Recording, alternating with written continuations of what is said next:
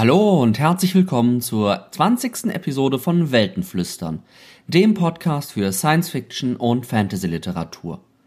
Mein Name ist wie immer Nils Müller und ich habe euch auch heute wieder drei neue Bücher mitgebracht.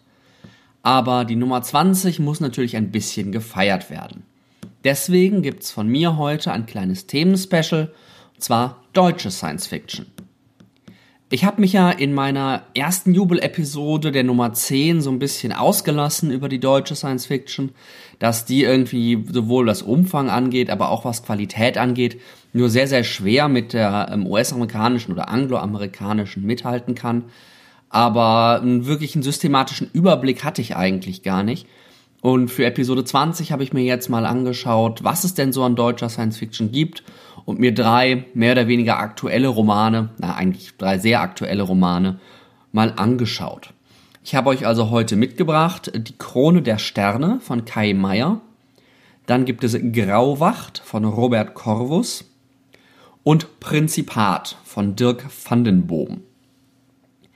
Ganz ohne den englischen Sprachraum geht aber auch diese Folge nicht, einfach weil vor kurzem die Nominierungen für den diesjährigen Hugo Award bekannt gegeben worden sind.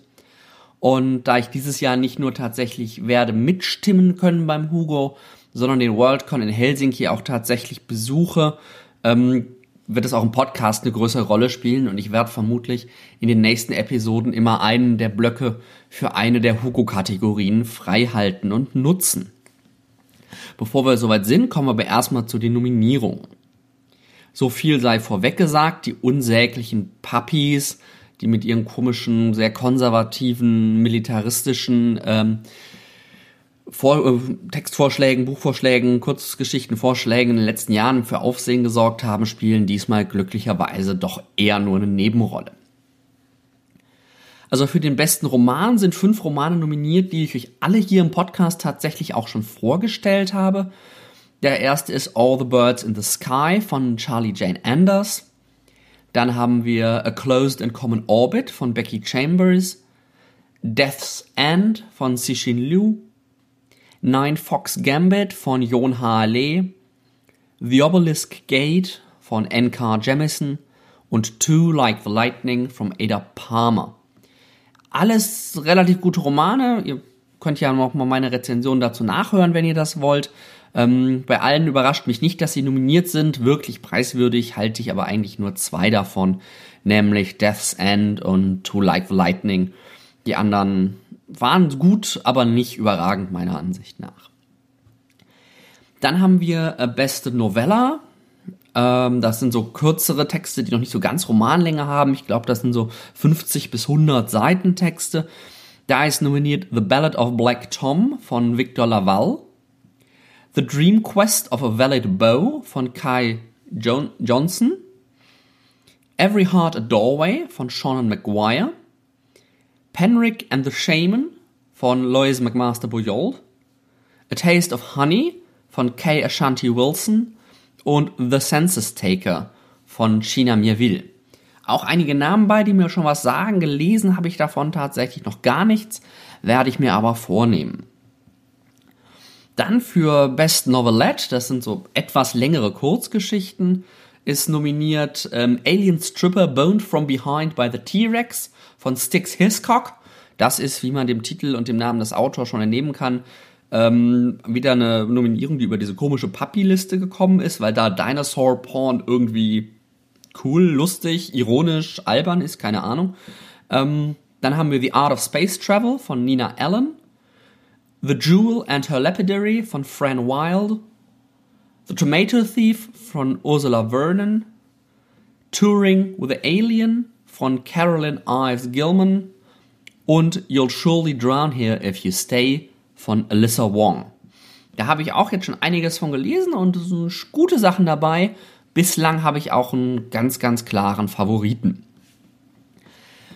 Dann haben, kommen wir zur besten Kurzgeschichte. Beste Kurzgeschichte ist nominiert The City Born Great von N.K. Jemisin. A Fist of Permutations in Lightning and Wildflowers von Alyssa Wong. Our Talents Can Crush Galaxies von Brooke Bolander. Seasons of Glass and Iron von Amal El Mokhtar. That Games We Played During the War von Carrie Vaughan und Unimaginable Light von John C. Wright. Und da haben wir wieder so eine komische Papi-Nominierung. Im Best Related Work, ich gehe jetzt nicht alle Kategorien durch, sondern so die, wo ich zumindest einen ganz, ganz, ähm, ganz, ganz kleinen Einblick rein habe. Irgendwie die ganzen Herausgeber und Künstler, da sagen wir die Namen tatsächlich fast alle nichts. Ähm, Best Related Work ähm, kann man aber noch ein paar Sachen kennen. Da gibt es einmal The Geek Feminist Revolution von Cameron Hurley, dann The Princess A Diarist von Carrie Fisher, Traveler of Worlds, Conversations between Robert, with Robert Silverberg von Robert Silverberg und Alvaro Thinos Amaro. Dann The View from the Cheap Seat von Neil Gaiman. The Women of Harry Potter Posts by Sarah Gailey und Words Are My Matter, Writing About Life and Books von Ursula K. Le Guin. Ist auch wieder ein paar der ganz, ganz großen Namen dabei. Hier Gaiman, Robert Silverberg, Ursula K. Le Guin, Carrie Fisher. Das ist ein äußerst illust, äh, wie heißt es, illustres ähm, Setup dieses Jahr. Als beste Graphic Story, also bester Comic sozusagen, ist nominiert Black Panther Volume 1, A Nation Under Our Feet dann Monstrous Volume 1, Awakening, Miss Marvel uh, Volume 5, Super Famous, Paper Girls Volume 1, das äh, immer dabei sein der Saga Volume 6 und The Vision Volume 1. Auch da tatsächlich einige Comics dabei, die ich gelesen habe oder zumindest schon auf meinem Reader habe und zumindest Miss Marvel fand ich auch echt großartig. Saga ist sowieso immer klasse. Und bei den anderen werde ich mal ein bisschen genauer reingucken, was es da noch so gibt. Dann haben wir Best Dramatic Presentation Longform, also im Grunde bester Kinofilm oder bester Film. Ähm, das fängt gleich mit meinem absoluten Favoriten an, nämlich Arrival. Dann kommen Deadpool, Ghostbusters, Rogue One, Stranger, Stranger Things Season 1 und ein bisschen off Genre, aber thematisch passt es dann doch Hidden Figures. Da würde es mich echt überraschen, wenn das nicht, äh, wenn Arrival das nicht vorwärts und rückwärts rock rocken würde. Es sei denn irgendwie die allgemeine Star Wars Euphorie ähm, überlagert es irgendwie. Das waren die Nominierungen in den Kategorien, wo ich sagen würde, da werde ich mal versuchen, mir einen Überblick zu verschaffen vor den, äh, vor den Nominierungen, um auch tatsächlich mitzustimmen. Und an dem Meinungsbildungsprozess lasse ich euch natürlich hier im Podcast teilhaben. Ich werde mal schauen, ob ich das mit einer Spezialepisode mache oder eben immer mal wieder in den Episoden zum Blog zum Hugo einstreue. So viel vorweg. Kommen wir jetzt wieder zu den Romanen. Wer es schon vergessen hat, ich habe heute mitgebracht Die Krone der Sterne von Kai Meier, Grauwacht von Robert Corvus und Prinzipat von Dirk Vandenboom. Viel Spaß beim Zuhören.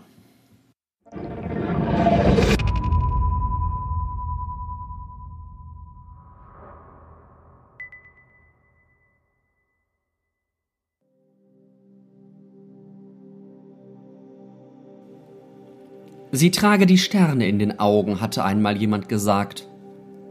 Iniza spürte den Sog des Universums, seit sie zum ersten Mal hinauf in die Nacht geblickt hatte. Für sie war der Himmel keine Grenze, sondern ein Tor. Sie hatte den Tag kaum erwarten können, an dem es ihr endlich offen stand. Doch dann war nichts so gekommen, wie sie es sich vorgestellt hatte. Paladine in blutroten Rüstungen hatten sie die Rampe einer Raumbarke hinaufgeführt.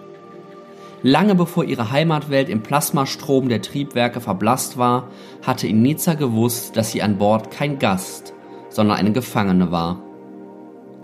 Man behandelte sie wie eine kostbare Fracht, las ihr die Wünsche von den Lippen ab, Baroness hier, Baroness da, aber keine Stunde nach dem Start wünschte sie sich zurück in den Palast von Coriantum, von dessen Türmen aus sie schon als Kind das All in seiner ganzen Pracht bewundert hatte. Hier im Schiff sah sie keine Sterne, nur graue Wände aus Stahl, und so bat sie am zweiten Tag der Reise, dass man sie zu einem Fenster bringe, zu einer der gewölbten Panoramascheiben auf dem Oberdeck der Barke.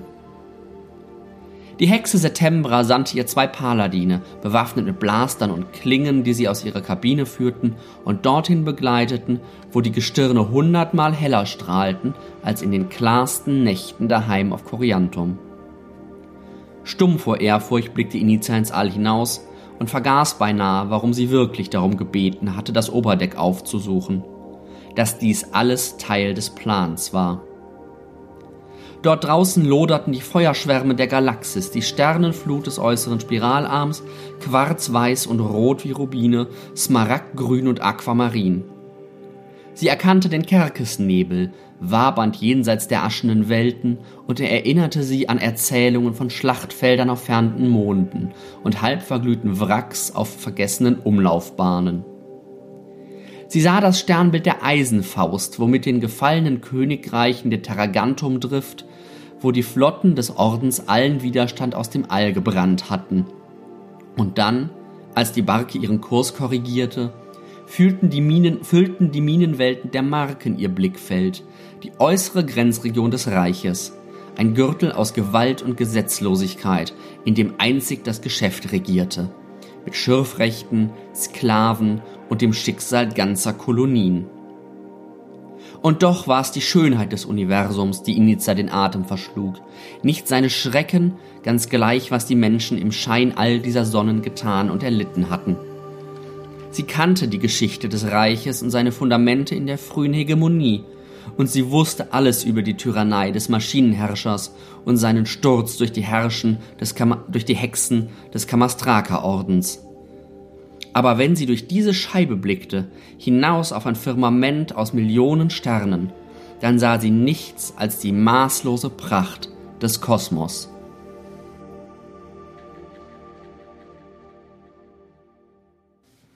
Man merkt schon an diesen ersten Zeilen oder Seiten aus dem Roman Die Krone der Sterne von Kai Meyer, worauf Meyer eigentlich im gesamten weiteren Roman setzen wird.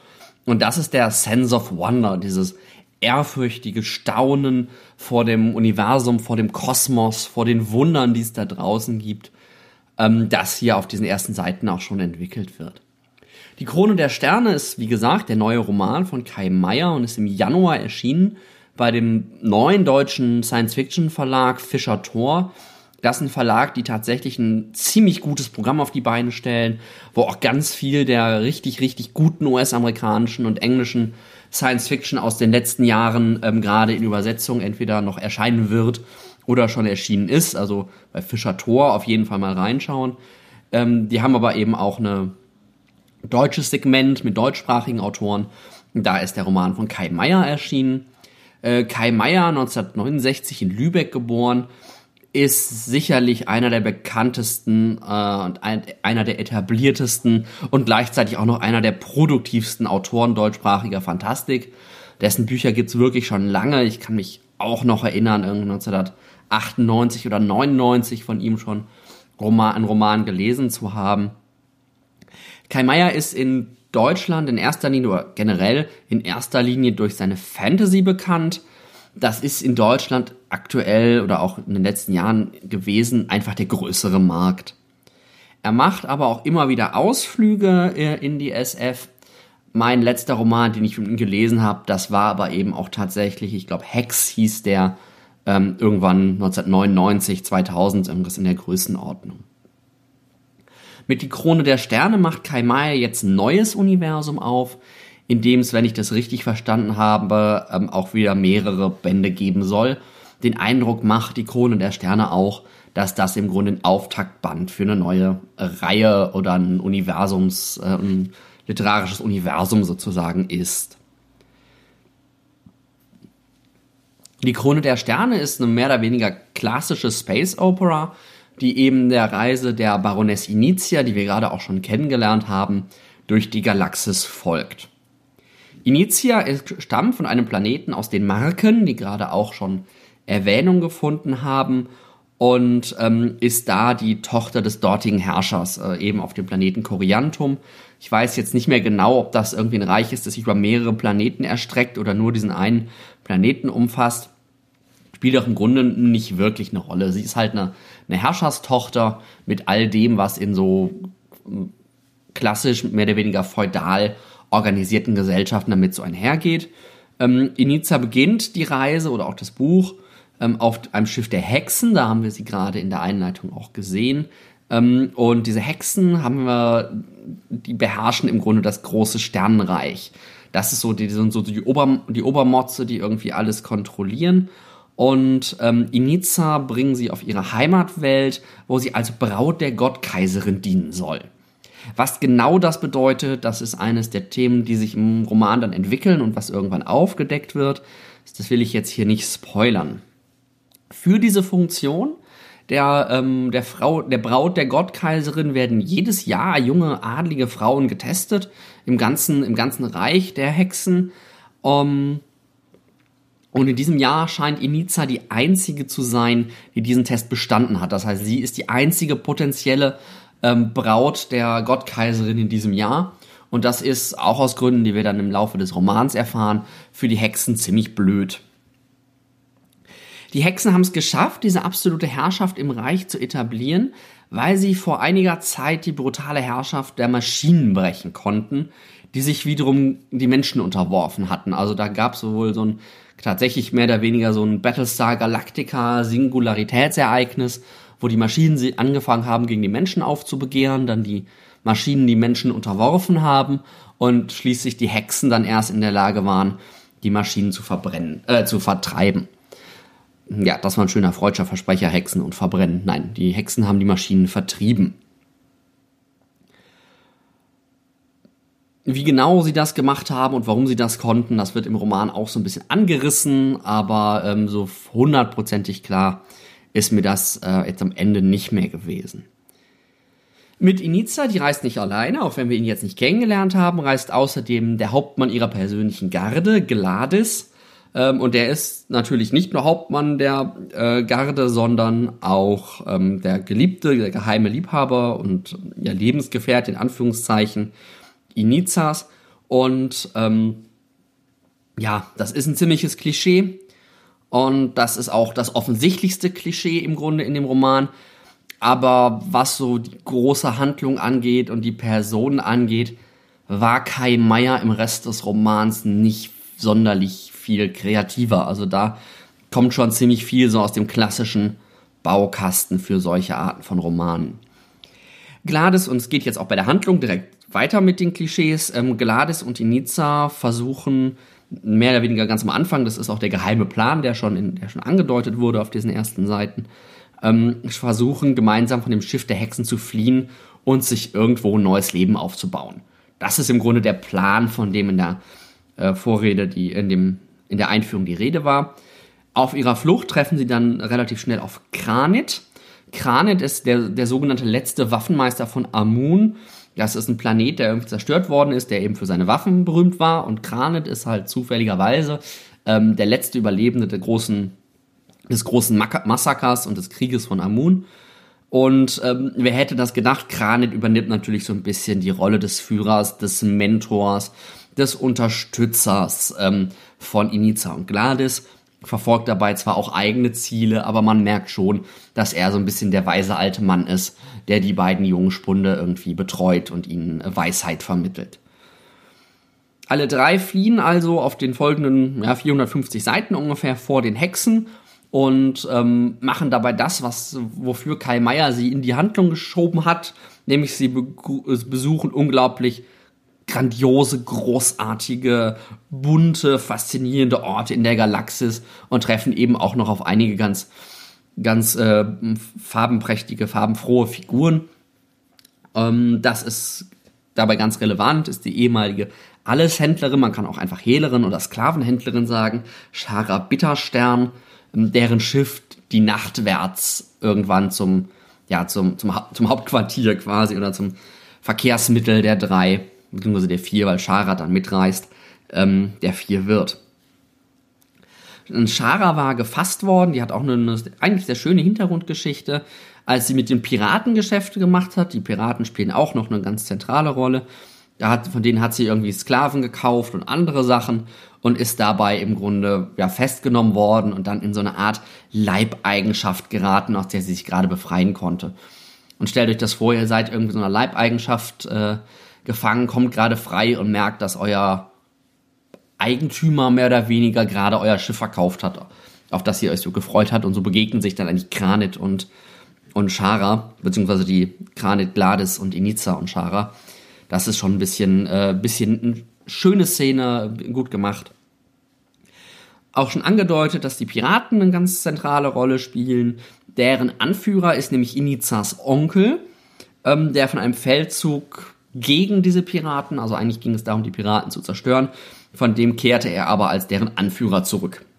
Auch eine Geschichte, die vielleicht irgendwann nochmal ausführlicher erzählt wird in dem Universum. Wie am Anfang schon angedeutet, ist die Krone der Sterne so ein Sense of Wonder Roman, in dem es in erster Linie darum geht, zu staunen und irgendwie mental mit, mit offenem Mund vor dem Buch zu sitzen.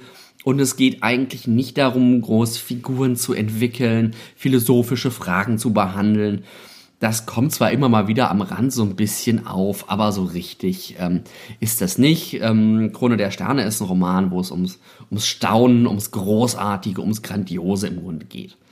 Also das ist was, wo man sich so ja weniger einen Film sogar vorstellt, sondern eher so, so einzelne, einzelne Panoramafotos, die einem, die einem so vom Auge entlang schwenken und einen einfach nur, nur staunen lassen. Es gibt äh, diese gigantischen, prachtvollen Schauplätze, es gibt Kathedralen der Hexen, Kilometer über Kilometer große Raumschiffe, es gibt gigantische Klöster der Stille, was das genau ist, will ich jetzt nicht spoilern. Ähm, da sind auch einige bunte Figuren, wie eben so eine Schara Bitterstern, aber so selbst die Hauptfiguren sind schon eher oberflächlich und die Nebenfiguren, ne, die spielen dann die bleiben dann einfach nicht hängen. Also ich kann mich jetzt tatsächlich nicht mehr an viele Nebenfiguren erinnern, auch wenn ich weiß, dass es sie gab. Es gibt wendungsreiche Kämpfe und Raumschlachten, wo man auch wieder einfach imposante Bilder vor Augen hat. Und im Großen und Ganzen ist die Krone der Sterne ja mehr oder weniger Star, neues Star Wars im Sinne von, wie es angelegt ist. Es gibt eine so eine Fantasy-Welt, so eine Fantasy angehauchte oder Fantasy-Tropes durchsetzte Welt, aber in einem Science-Fiction-Universum. Es gibt eben so feudale Strukturen, es gibt eine große Flucht, es gibt gigantische Raumschiffe, bunte Farben, irgendwie eine Magie, die keiner so genau versteht. Also da hat sich Karl Mayer so strukturell und von seiner Welt schon, in seiner Welt schon einiges von ähm, Star Wars abgeschaut, meine ich. Das ist auch nicht, nicht äh, schlecht. Denn Kai Meier kann halt auch vor allen Dingen Fantasy wohl sehr, sehr gut schreiben, auch wenn mir da die Erfahrung mit ihm fehlt. Ähm, was dem Roman aber dabei fehlt, ist so eine intellektuelle oder emotionale Tiefe. Gesellschaftliche, philosophische Fragen werden im Grunde kaum angesprochen, die Figuren bleiben oberflächlich und machen auch nur eine sehr begrenzte Wandlung durch. Also ja, sie wollen am Ende vielleicht was anderes, als sie am Anfang gewollt haben, aber so richtig innere Konflikte, innere Entwicklung ähm, entwickelt Kai, Kai Meier da eigentlich nicht auf, in einem Maße, dass ich sie jetzt nennenswert finden würde. Die Figuren dienen dazu, den Leser durch das Universum zu führen, die Handlung voranzutreiben und dem Leser halt zu zeigen, hier schau mal, was dieses, was dieses, diese Galaxis zu bieten hat und schau mal auf diese bombastischen Kämpfe. Das sind eigentlich die zwei zentralen Aspekte. Die Krone der Sterne ist also beste Unterhaltung für Leser, die auf eben genau diese Sense of Wonder ähm, Literatur stehen. Ich mag das auch sehr gerne, ähm, hat deswegen, hatte deswegen auch durchaus, durchaus großen Spaß dabei, das Buch zu hören. Ähm, es fehlt dem Roman aber an Substanz und Tiefe, um jetzt mehr zu sein als so eine, so eine unterhaltende Popcorn-Lektüre. Ich habe das auch als Hörbuch gehört und als Hörbuch ist es eigentlich perfekt geeignet, ähm, weil man zuhört und sich unterhalten lässt, aber gleichzeitig eben auch noch mentale Kapazität frei hat, um andere Dinge zu tun. Krone der Sterne wird, soweit ich das jetzt weiß, nicht der einzige Roman in dem Universum bleiben. Ich werde mir die späteren ziemlich sicher auch angucken, ähm, aber für mich ist das tatsächlich so die Unterhaltung zwischendurch und weniger die anspruchsvolle, großartige Science Fiction, die man auch eben noch so lesen kann.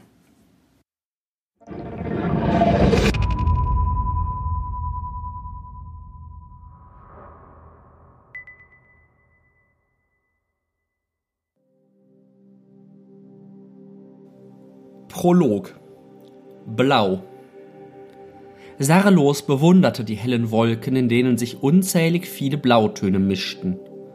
Sie hetzten nach Osten, obwohl der Wind hier am Boden in die entgegengesetzte Richtung wehte und dabei die Kälte von den Eisfeldern der Nacht mitbrachte.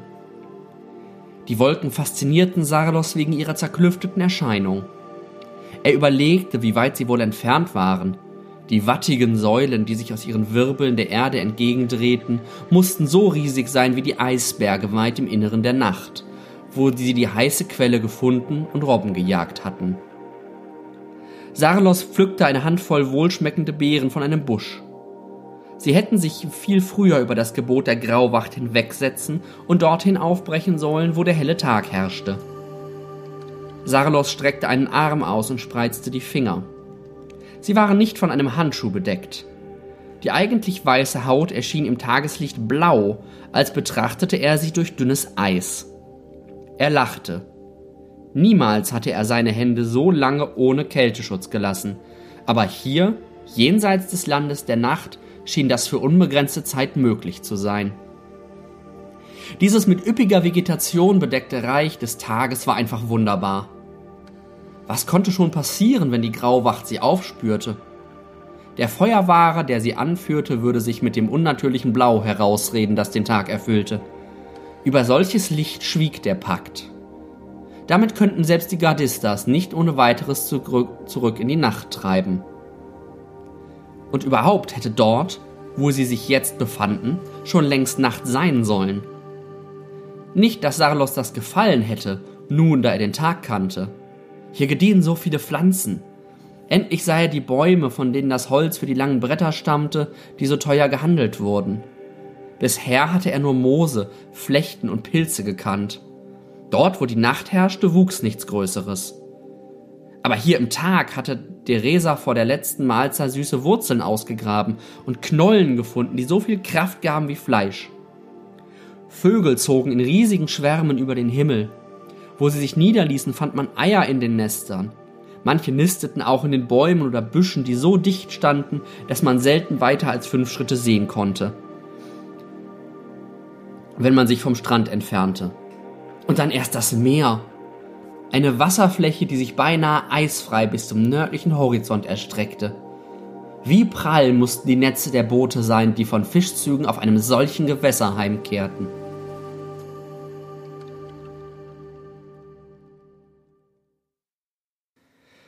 Aus diesem kurzen Ausschnitt, tatsächlich dem Prolog des Romans Grauwacht von Robert Corvus, wird der große Zusammenhang der Welt, den er beschreibt, natürlich nicht wirklich klar. Deswegen vorab erstmal hier eine etwas ausführlichere Erklärung dessen, was in der Welt eigentlich passiert. Dann könnt ihr die Handlung des Romans, wie gesagt, es geht um Grauwacht von Robert Corvus, ein bisschen besser verstehen. Ihr habt gemerkt, die Handlung spielt, also, na, ihr habt es nicht gemerkt, weil es nicht explizit gesagt wurde, aber die Handlung spielt irgendwo auf einem fremden Planeten. Das ist der Planet Bisola. Und dort sind die Menschen nicht das, die ein, das einzige intelligente Volk, sondern es gibt auch noch die echsenartigen Sasek. Beide haben teilen so ungefähr einen gleichen technologischen und sozialen Stand. Wir sind irgendwie sowas mittelalterlich, arti, mittelalterlich angehauchte, vielleicht spätmittelalter angehauchte, also mit dem eigentlichen Fantasy-Setting, auch wenn wir einen Science-Fiction-Roman hier haben. Und auf diesem Planeten regelt ein altes Abkommen das Zusammenleben eben zwischen den Menschen und den Sasek. Die warmblütigen Menschen, von denen wir gerade schon einen kennengelernt haben, leben in der Nacht und die kaltblütigen Sasek, sind ja Echsenwesen, ähm, leben am Tag. Jetzt ist es glücklicherweise so, dass der Tag- und Nachtwechsel auf Bisola bei weitem nicht so schnell abläuft wie auf der Erde, ganz im Gegenteil, sondern es dauert tatsächlich äquivalent mehrere Jahrzehnte, ähm, bis der, bis die Tag-Nacht-Grenze sozusagen einmal um den Planeten gewandert ist. Und ähm, aber sowohl Menschen als auch Sasek müssen halt immer wieder ihre Siedlungen verlassen, um quasi Platz zu machen für das andere Volk, wenn die Tag-Nacht-Grenze sich den Städten, den Refugien und ähnlichen Orten annähert. Dieses Abkommen wird überwacht von der Grauwacht, die ist jetzt gerade im Prolog auch schon erwähnt worden und die auch eben dem Roman den Titel gibt. Und die Grauwacht ist eine Art Spezialgarde, Spezialeinheit, die sich aus Menschen zusammensetzt. Also das ist eine rein menschliche Gruppe, da gibt es keine Sassek drin. Und diese Menschen sind verbunden mit dem sogenannten Plaxo. das ihnen irgendwelche Spezialfähigkeiten verleiht. Also es macht sie im Kampf besonders stark, es ermöglicht ihnen zu regenerieren, es gibt ihnen die Möglichkeit, über große Distanzen hinweg zu kommunizieren. Ganz, ganz viele Sachen, die eben die Grauwacht besonders stark und besonders einflussreich machen, weswegen sie eben tatsächlich auch in der Lage ist, dieses, ähm, diesen Pakt durchzusetzen und dabei auch sowohl von den Sasek als auch von den Menschen akzeptiert wird. Es ist also nicht so, dass die Sasek die Grauwacht mehr als externe Kontrolle erleben und die Menschen so als ihr Werkzeug, sondern die stehen tatsächlich so ein bisschen über den beiden Völkern. Der Roman spielt jetzt in einer solchen Übergangszeit zwischen Tag und Nacht. Allerdings ist die ein bisschen anders als bisher. Das ist in dem Prolog gerade auch schon angeklungen. Da ist nämlich ein seltsames blaues Licht, das sich irgendwie zwischen Tag und Nacht geschoben hat. Und ähm, das sorgt für einige Verwirrung, denn es begrenzt, also es, macht, es verwischt diesen Übergang, der sonst wohl relativ klar ist zwischen Tag und Nacht. Es gibt keine eindeutige Regel, wer jetzt in diesem Licht sozusagen leben darf. Und ähm, das Problem ist auch, dass die Sasek aus irgendeinem Grund, der sich am Ende auch klärt, ähm, eine panische Angst vor Blau haben, der Farbe Blau. Und natürlich damit auch dem blauen Licht. Und das für sie irgendwie ein sehr unheilvolles Omen ähm, oder irgendwie ein, ein Plot der Menschen ist, die Sasek aus dem Tag zu vertreiben. Also das ist natürlich was, was dann für Spannung zwischen Menschen und Sasek sorgt, zusammen mit diesem Verwischen, diesem, dieser Unklarheit des Übergangs. Und das ist damit auch eigentlich das Thema des Romans. Ähm, Robert Corvus, der den Roman geschrieben hat, heißt eigentlich Bernd Otto Robka, sagt zumindest die Wikipedia, und sorgt seit einigen Jahren in der deutschen Fantastik doch für Aufsehen, weil er unglaublich viel schreibt. Also er hat ein paar Jahre in erster Linie für das Schwarze Auge und Battletech geschrieben, also solche Media-SF, ähm, da unter dem Pseudonym Bernard Craw. Äh, seit 2013 schreibt er aber in eigenen Universen oder alleinstehende Romane und haut da tatsächlich mehrere Bücher im Jahr raus. Und was ich so bisher gefunden habe, sind die auch alle mehr oder weniger gut, also sind die auch alle eher gut. Ähm, nicht weniger, sondern eher mehr gut. Ähm, und wirklich irgendwie ein Jahr bis zu vier oder fünf Bücher, wenn ich das in seiner Bibliografie richtig gelesen habe. Das ist jetzt wirklich ein Tempo. Also entweder hatte er so viel noch in der Schublade liegen und muss das jetzt einfach nur auspacken, ähm, oder er ist wirklich einer der schnellsten Autoren, die mir bisher untergekommen sind und könnte da sogar mit äh, Brandon Sanderson mithalten. Robert Corvus schreibt primär Fantasy, was so der Name, ja, so ein bisschen mittelalterlich, äh, mystisch angehaucht, ja auch vermuten lässt, aber macht auch mal Abwege äh, in die Science Fiction und ist dabei dann neben all dem, dass er eben seine eigenen Bücher schreibt, mehrere pro Jahr, auch noch Teamautor von Perry Roden. Schreibt also auch da, ich habe jetzt nicht geguckt genau wie viel, aber sicherlich auch noch irgendwie ein paar Romane im Jahr ähm, für Perry Roden. Also was der für ein Schreibpensum hat, das muss echt unglaublich sein. Seinen Fantasy-Einschlag, ähm, sein grundsätzliche merkt man aber wie auch schon bei Kai Meier auch dem Roman Grauwacht an. Ihr habt das gemerkt, als ich das, als ich euch die Welt vorgestellt habe. Das Setting, die sozialen Strukturen, auch die Figuren entstanden eindeutig dem Fantasy-Genre. Wir haben hier also auch wieder ähm, diesen, diese starke Fantasy-Perspektive. Trotzdem ist relativ schnell klar, dass es ein Science-Fiction-Roman ist. Das ist, äh, das merkt man schon auf den ersten Seiten, dass so bestimmte Formulierungen, bestimmte Herangehensweisen an die Erzählung doch klar machen, dass es ein Science-Fiction-Roman ist, dass der Planet benannt wird zum Beispiel. Dass, dass vorne die Karte eben nicht so als klassische Fantasy-Karte eingebaut ist, sondern als äh, Planetenkarte, dem man auch sieht, dass es eben eine Kugel ist All solche Sachen vermitteln relativ schnell den Eindruck, dass es sich um einen Science-Fiction-Roman handelt. Und ähm, den Hintergrund gibt es auch.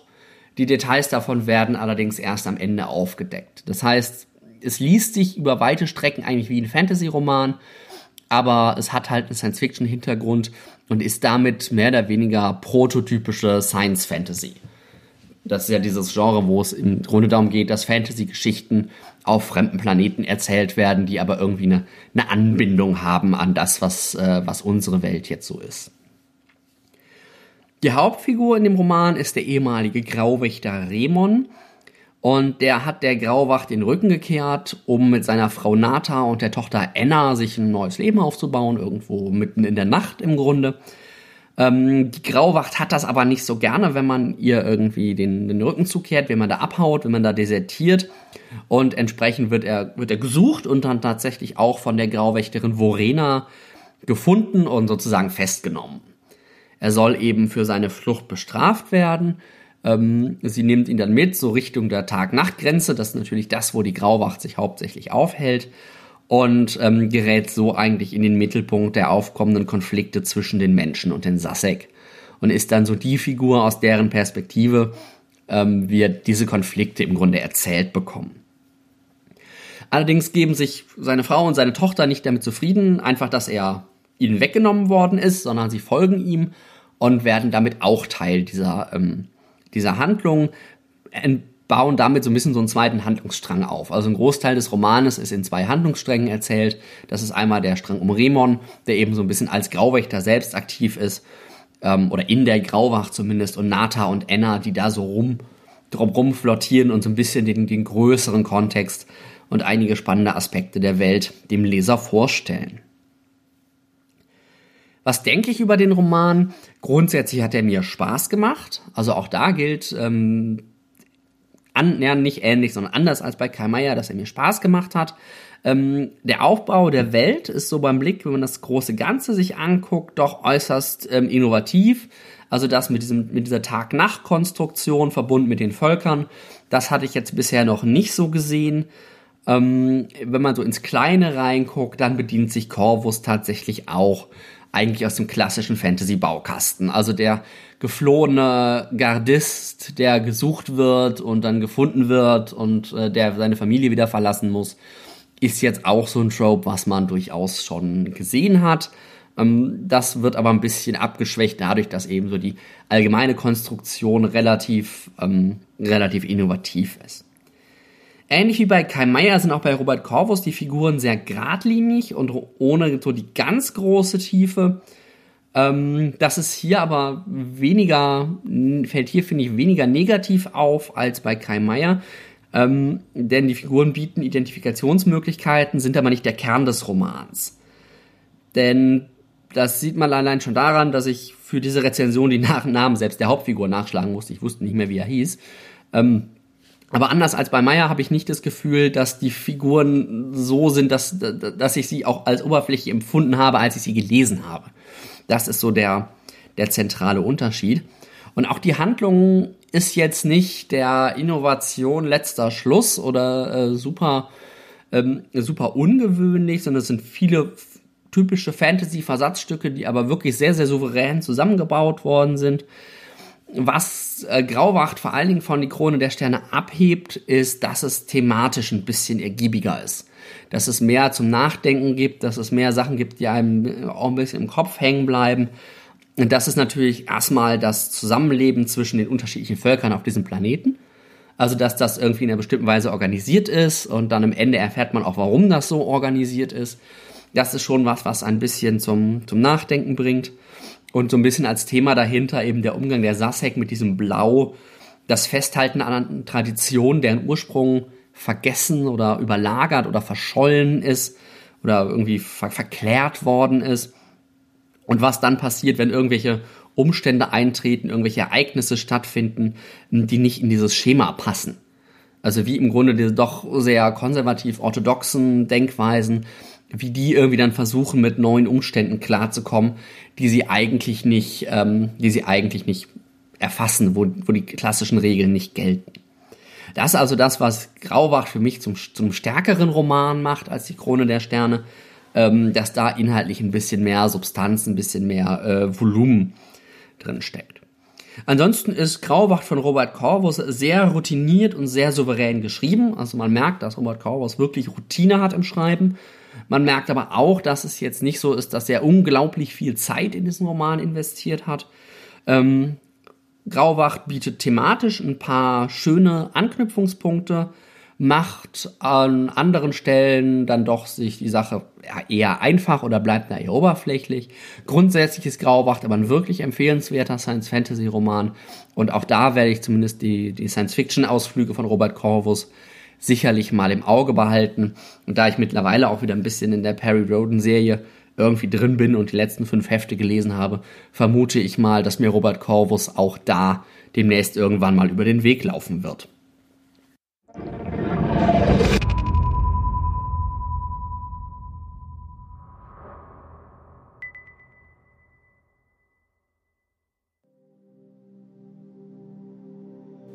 Das kleine Mädchen machte drei wackelige Schritte vorwärts.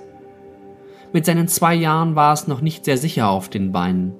Es hatte ein leichtes Sommerkleid an, hellgelb mit aufgenähten roten Blütenblättern. Das Kind lief über eine grüne Wiese und die Sonne schien. In der rechten Hand hielt es eine gelbe Blume, fast von der gleichen Farbe wie sein Kleid, frisch gepflückt. Die kleine Dame lächelte dabei ganz im Einklang mit sich selbst und der Natur, die sie umgab. Flockart Eder nahm das zumindest an. Drei Schritte vorwärts, dann gefror das Bild. Es zitterte. Dann einen Schritt zurück. Wieder ruckelte es. Drei Schritte vorwärts, ein endloser Zyklus. Das 3D-Rama war mehr als 200 Jahre alt und eigentlich kaputt. Wie er es wieder in Gang gebracht hatte, wusste er auch nicht. Das kleine Mädchen war lange tot. Es war seine Großmutter. Eda drehte das 3D-Rama in seinen Händen. Hinten stand in dünnen Ziffern ein Datum. Kaum lesbar. 16.03.2098. Drei Jahre bevor die Skier gekommen waren. Es gehörte zu Eders wertvollsten Besitztümern, und allein schon deswegen würde er es hier lassen, wo er es wohl behütet wusste. Er stellte es behutsam in die Vitrine. Darin standen noch andere Preziosen aus der alten Zeit, sorgfältig gehütet, egal ob beschädigt oder nicht. Eda schaute noch einen Moment hinein. Die meisten Sachen gehörten seinem Vater, der die alten Dinge unablässig sammelte. Ein paar waren seine. Er würde sie sicher vermissen. Die Holzbohlen quietschten, als er einen Schritt machte und einen letzten Blick auf seine gelöst lächelnde Großmutter warf. Er drehte sich um und schaute aus dem Fenster. Es war Sommer, wie damals. Vermutlich sein letzter Sommer, zumindest für lange Zeit. Staub tanzte im Sonnenlicht, draußen rauschten die Bäume, Vögel zwitscherten, eine Idylle, sein Haus, sein Land. Seine linke Hand fuhr über die Maserung des Tisches, neben dem er jetzt stand. Er hatte die Platte selbst aus dem Stamm geschnitten, den Baum selbst gefällt, die Bohlen abgemessen, die Oberfläche poliert, geölt und lackiert sein erster Tisch vor gut 20 Jahren vollendet unter den wachsamen Augen seines Vaters. Er sah vor seinem geistigen Auge seine Mutter am Tisch sitzen, in seiner Vorstellung genauso fragil und geisterhaft wie im wirklichen Leben gewesen, mit ihren spinnenartigen Fingern in eine Stickerei vertieft. Sie hatte den Tisch gemocht, jeden Abend an ihm Platz genommen, die weichen Sessel und Sofas verschmäht, ein Zeichen stillen Stolzes auf das, was ihr Sohn vollbracht hatte, eine immerwährende Anerkennung seiner Leistung. Wenn er irgendetwas vermissen würde, dann diesen Tisch und das Bild seiner Mutter, die ihn irgendwie immer noch hier saß und ihn aus wachsamen Augen ansah. Sie war seit fünf Jahren tot. Er dachte nicht gerne daran.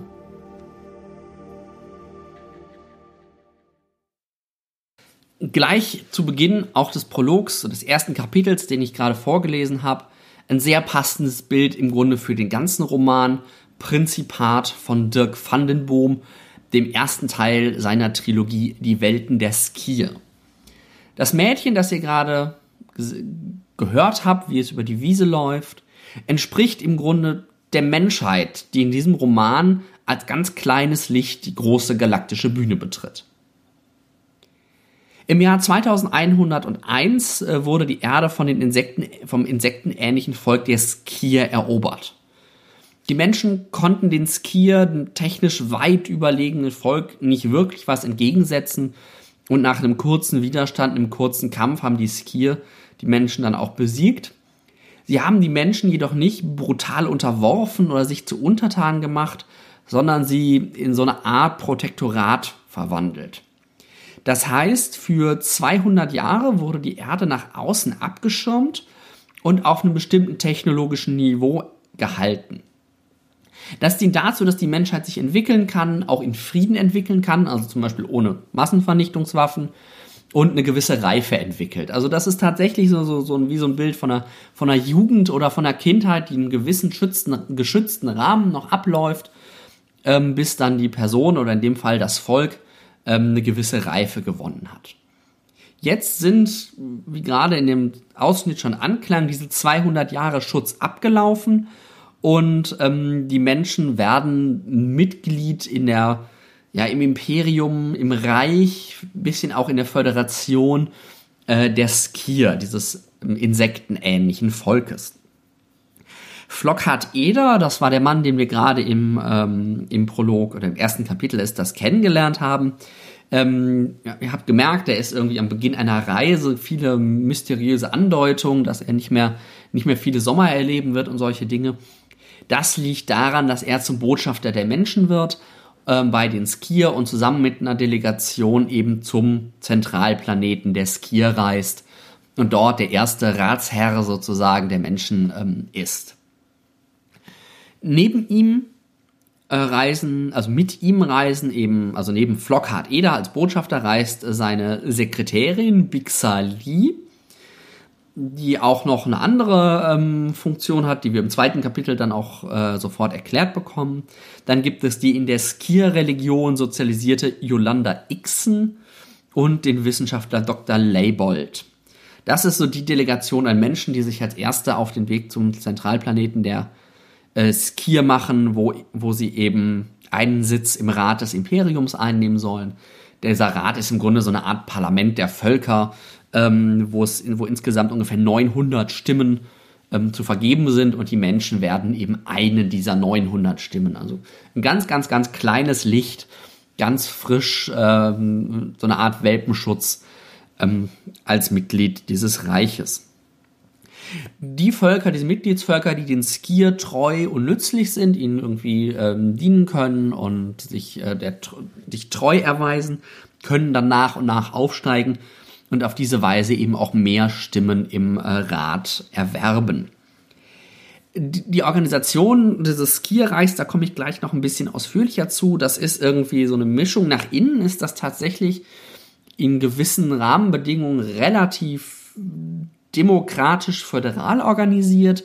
Das heißt, die Skier regieren jetzt nicht auf jeden Planeten irgendwie mit rein, ähm, sie fordern aber schon die unbedingte Treue ein und ähm, das auch mit sehr, sehr brutalen Mitteln. Also die Skier schrecken auch nicht davor zurück, ähm, Planeten zu zerstören, wenn es ihnen irgendwie in ihren, in ihren politischen Kram passt.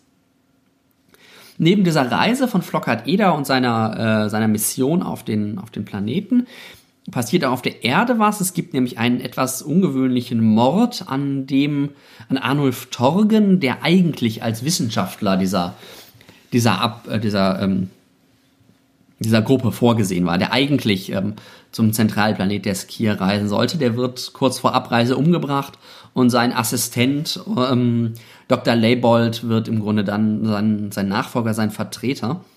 Und die Hinweise verdichten sich dann, dass dieser Mord seine Hintergründe nicht auf der Erde hat. Dass der Mord tatsächlich was mit, schon mit der Politik de, innerhalb des Reiches der Skier zusammenhängt. Und während das eben auf der Erde passiert, während wir da die Entwicklung dieser, dieser Ermittlungen verfolgen, ähm, machen Eder und seine Kollegen und Kolleginnen die vorsichtigen ersten Schritte der Menschheit auf der galaktischen Bühne. Das heißt, ähm, sie werden dann natürlich als unerfahrene, aber eben doch eine Stimme ähm, vertretende, werden sie sofort in diplomatische Ränkespiele ge äh, gezogen. Denn auch da wird irgendwann deutlich, die Menschen sind nicht irgendein ein Neuzugang. Irgendwas haben die Menschen, ähm, das sie besonders und das sie besonders relevant macht. Ein dritter Handlungsstrang, den man dann noch sieht, ist, dass sich innerhalb des Reiches der Skir Spannungen ergeben. Da gibt es nämlich drei Säulen. Es gibt das Prinzipat, das Protektorat und das Patronat. Ähm, das sind auch gleich die drei Titel der Romane der Trilogie, von denen jetzt zwei erschienen sind. Bei Prinzipat in der ersten und diese drei Säulen bilden ein bisschen sowas ab wie eine Gewaltenteilung. Also ihr kennt das ja vielleicht in der Anführungszeichen realen Welt geht man immer von der Gewaltenteilung zwischen Judikative, Exekutive und Legislative aus. Ähm, hier gibt es eben das Prinzipat, das Protektorat und das Patronat. Das Prinzipat entspricht so ein bisschen der Regierung, also Mischung aus Exekutive und ähm, Legislative. Das Protektorat ist im Grunde die Polizei, also ganz klar so der ganz, ganz pragmatische Teil der Exekutive. Und dann haben wir noch das Patronat, das ist im Grunde die Religion. Das erklärt vielleicht auch, warum diese äh, Yolanda Ixen als in der Skir-Religion geschulte ähm, Teil der Mission ist. An dem Teil und generell an der Konstruktion des Reiches der Skir merkt man dann auch, dass äh, Dirk Vandenboom, also der Autor des Romans, gelernter Politikwissenschaftler ist, weil er sich genau solche Konstruktionen überlegt, die doch auch viel mit äh, politischer Theorie und ähm, Gesellschafts- und Regierungssystemen zu tun haben. Ihr habt jetzt vielleicht schon gemerkt in meiner Schilderung der Welt, dass ich dieses Setting doch eigentlich ziemlich cool finde und auch die Geschichte, die erzählt wird, echt sehr, sehr gut, weil man die Menschen mal weder als Übermacht erlebt, noch so als massiv unterdrückt und muss sich mit aller Kraft gegen die Alien-Invasion wehren, sondern es irgendwie so, so einen Mittelweg gibt. Die Menschen sind irgendwie souverän, auch in dem, was wir jetzt in der westlichen Welt als ähm, angemessene Regierungsform gewissen Einschränkungen verstehen würden, sind sie souverän, aber gleichzeitig irgendwie vollkommen überfordert ähm, mit der Vielfalt, mit der Komplexität der Welt und auch der Finesse, mit der die anderen Völker vorgehen. Es gibt auch keinen eindeutigen Gegner. Es ist jetzt nicht so, als wären die Skier das große böse Volk, das die Menschen unterdrückt. Das sind bestimmt nicht die nettesten, aber man hat doch auch das Gefühl, ja, man hätte es auch schlimmer treffen können, wenn man sich so anguckt, was sonst im Science-Fiction-Genre so an Bösewichten und brutalen Völkern unterwegs ist. Die Menschen werden halt einfach in Spiele reingezogen, die sie nicht verstehen und zu denen sich deswegen auch nicht wirklich eine Meinung bilden können. Und das kann man als Leser sehr, sehr schön miterleben. Man entdeckt diese Welt, ja nicht dieses klassischen Sense of Wonder, wie wir das bei Kai Meier haben, irgendwie hier große Kathedralen oder so, sondern eher so einen subtilen politischen Sense of Wonders. Oh, was gibt's denn da noch alles? Wie ist denn das organisiert? Was sind denn da für Ränke, Ränkespiele ähm, aktiv? Das ist was, wo du Vandenboom einem da echt einen richtig tollen Einblick reinbietet. Ähm, das ist auch der Fokus eigentlich des Romans. Auch hier geht es weniger um die Figuren, die sind auch hier so ein bisschen stiefmütterlich behandelt und stehen im Grunde als Vertreter ihrer Funktion. Also Flockhart Eder ist weniger jetzt nur Flockhart Eder, halt in erster Linie ist er Botschafter, ähm, Vertreter der Erde bei den Skier. Gleiches gilt für Yolanda Ixen, für ähm, Dr. Leibold und auch für, wie heißt sie, Bixali. Das ist eine Perspektive, so ein bisschen die Abstraktion von den Personen auf ihre Position, auf ihre Funktion, nicht für die Handlung, sondern für ähm, die Gesellschaft ähm, zu reduzieren, liegt mir als Soziologe natürlich sehr, hat mir sehr, sehr großen Spaß gemacht, verhindert aber, dass man sich jetzt ganz stark mit den Figuren identifiziert. Dass man so mit der Figur mitfiebert, was passiert der Figur jetzt. Hier geht es eher so ein bisschen um das, um das größere Bild. Auch das Reich der Skier finde ich extrem spannend, weil es ein Versuch ist, mal abseits von ja die brutalen Unterwerfer ähm, oder die alles alles lösenden Heilsbringer so ein wirklich pragmatisch darzustellen, wie kann das organisiert sein, dass, dass unzählige unterschiedliche Völker zusammenleben. Ohne jetzt von irgendwelchen tollen Annahmen, wir haben alle Konflikte überwunden, auszugehen oder zu sagen, der eine muss immer alles unterdrücken. Es ist vielmehr ein ganz, ganz komplexes diplomatisches Netzwerk, eben was sich in diesem Rat der Skier, was von dem so ein bisschen strukturiert und gebändigt wird. Ähm, die Skier sind dabei unumstrittene Herrscher, also es ist nicht so, als würden die jederzeit irgendwie ums Überleben ringen und immer wieder ihre Macht bestätigen müssen ähm, gegen starke Widerstände, sondern sind relativ unumstritten und herrschen eben mit so einer Mischung aus Autor Autoritarismus und Föderalismus. Vielleicht ist das auch so ein bisschen so ein Divide and Conquer, also ähm, Teile und Herrsche, sprich teile das möglichst weit auf, lass die einzelnen Völker untereinander sich, sich auf, auf oberflächlicher Ebene und bei Kleinigkeiten behaken, damit die sich nicht zusammentun und irgendwas Ernsthaftes gegen die Skier unternehmen. Sicherlich auch so eine Logik, die dahinter steckt. Ähm, und das finde ich einfach das habe ich selten bisher gelesen in der Science Fiction. So schön ausgearbeitet, auch passend eben zu politikwissenschaftlichen, sozialwissenschaftlichen Theorien. Ähm, das, da ist Prinzipat echt richtig, richtig stark. Ähm, mit dem Setting diesem Reich und der Menschen ähm, und diesen doch relativ schwer zu durchschauenden Skier legt Pfannenbohm eine echt gute Grundlage äh, für Verwirrung und Verquickung, die eben auf den ersten Blick nicht zu durchschauen sind. Weil man eben auch als Leser nicht alle Informationen hat und auch die Skier einem selbst am Ende des Romanes immer noch enigmatisch erscheinen und man sie nicht wirklich versteht. Das heißt in dem Moment aber nicht, dass Vandenboom sie schlecht erklärt hat, weil ich sie nicht verstehe, sondern weil tatsächlich man selber sie zusammen mit den Menschen sozusagen entdeckt, auch wenn man als Leser schon ein bisschen mehr weiß als die Menschen. Entsprechend dieser Anlage kommen am Ende dann auch relativ viele Wendungen, die nochmal so das, das Spiel ein bisschen hochtreiben und eben auch zeigen, ähm, dass die Erde nicht ganz so irrelevant und so wie alle anderen ist, wie es auf den ersten Blick scheint. Ähm, und dann endet der Roman nach diesen Wendungen auch relativ schnell, ähm, nämlich mittendrin. Das ist tatsächlich auch wieder der erste Teil einer Trilogie. Ähm, Teil 2 mit dem Titel Protektorat ist da auch gerade erschienen. Teil 3 mit dem Titel Patronat kommt schon im September. Also das ist jetzt auch relativ ähm, Erscheint jetzt relativ schnell hintereinander. Alles bei Cross Cult. Das ist eigentlich lange Zeit ein Comic-Verlag gewesen, ähm, der jetzt in den letzten Monaten, ich weiß nicht seit wie lange, auch tatsächlich Science-Fiction-Romane veröffentlicht und auch da wieder einiges äh, aufkommt, was, was mir in den USA aufgefallen war und eben mit äh, zum Beispiel Dirk Vandenboom auch echt einiges an richtig guter deutscher SF ähm, äh, scheinbar zu bieten hat. Also auch ein Verlag, den ich mir in Zukunft ein bisschen genauer anschauen werde. Ja, also wie gesagt, Prinzipat von Dirk Vandenboom ist ein richtig, richtig, richtig guter Science-Fiction-Roman. Ähm, Im Vergleich zu allem, was ich so bisher gelesen habe, kann der echt bei den, bei den sehr, sehr guten Sachen gut mithalten. Ähm, ich werde mir Band 2 ziemlich bald dann auch zu Gemüte führen. Ist nämlich nicht nur sehr unterhaltsam, sondern auch, wie gesagt, durchaus äh, tiefgreifend, tiefgründig und noch gut zu lesen. Also jetzt kein, keine verquaste, überkomplexe Sprache. Das habt ihr gerade ja auch ähm, gemerkt bei dem Teil, den ich vorgelesen habe. Also Prinzipat von Dirk Vandenboom kann ich tatsächlich Leuten, die sich für ein bisschen so gesellschaftliche Entwicklung interessieren, gerade jetzt hier eher politischen Schwerpunkt, absolut uneingeschränkt empfehlen.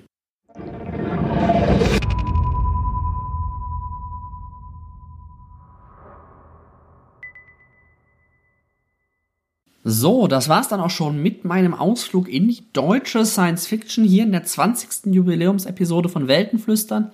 Also nein, nicht die 20. Jubiläumsepisode, sondern Episode Nummer 20 und damit eine Jubiläumsepisode. Ähm, ihr habt schon gemerkt, die drei Romane, die ich gelesen habe, haben mir durchaus gut gefallen.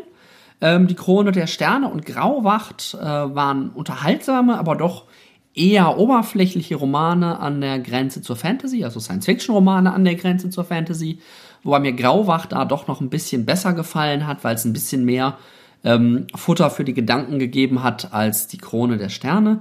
Was mich hingegen richtig überzeugt hat, ist äh, Prinzipat von Dirk Vandenboom.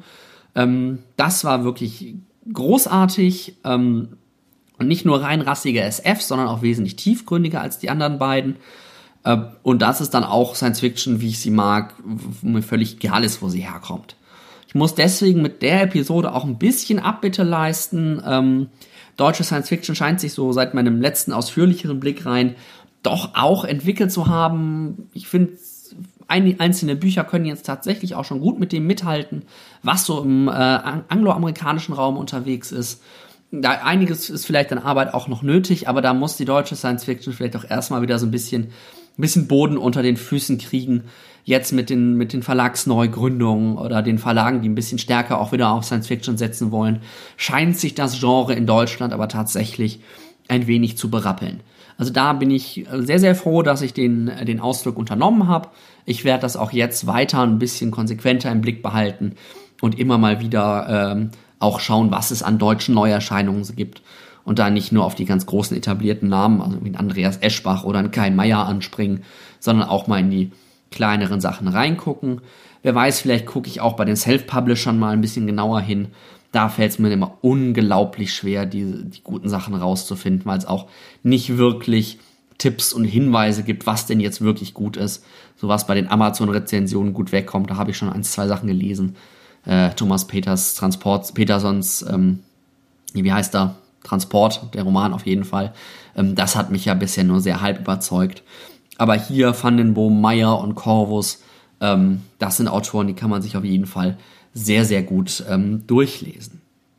Ich hoffe, für euch war das auch interessant. Ähm, meine kleine Exkursion. Für euch war vielleicht der ein oder andere interessante Buchtipp dabei. Wenn ihr mir Kommentare zu der Episode oder zum Podcast im Allgemeinen hinterlassen wollt, könnt ihr das natürlich auf der Webseite gerne tun. Äh, weltenflüstern.de-20 findet ihr die Episode. Ähm, wenn euch der Podcast gefallen hat und ihr ihn vielleicht zum ersten Mal gehört habt oder ähm, noch nicht so häufig gehört habt, herzlich willkommen und auf der Website könnt ihr den Podcast auch abonnieren, sei es äh, über iTunes oder im anderen Podcast-Programm eurer Wahl. Auf der Webseite findet ihr alle dafür relevanten Links. Wer sich mit mir in Verbindung setzen will, ich freue mich immer von meinen Hörern irgendwas zu lesen, zu hören ähm, könnt ihr das gerne tun. Auf Facebook gibt es eine Fanseite von Weltenflüstern, da freue ich mich über eure Likes. Ähm, auf Twitter könnt ihr mir gerne folgen, da bin ich der Weltenkreuzer. Und natürlich ähm, passend zum Thema auf Goodreads findet ihr mich als Nils Müller aus Dortmund. Wenn ihr die Episode jetzt so gut fandet, dass ihr sie weiter verbreiten wollt, Freunden geben wollt, was auch immer, könnt ihr das gerne tun. Ähm, entweder per Link auf die Seite ähm, oder auf dem Weg eurer Wahl. Die Episode steht nämlich unter einer Creative Commons Attributions No Derivatives Lizenz. Bis zum nächsten Mal wünsche ich euch viel Spaß beim Lesen und wir hören uns.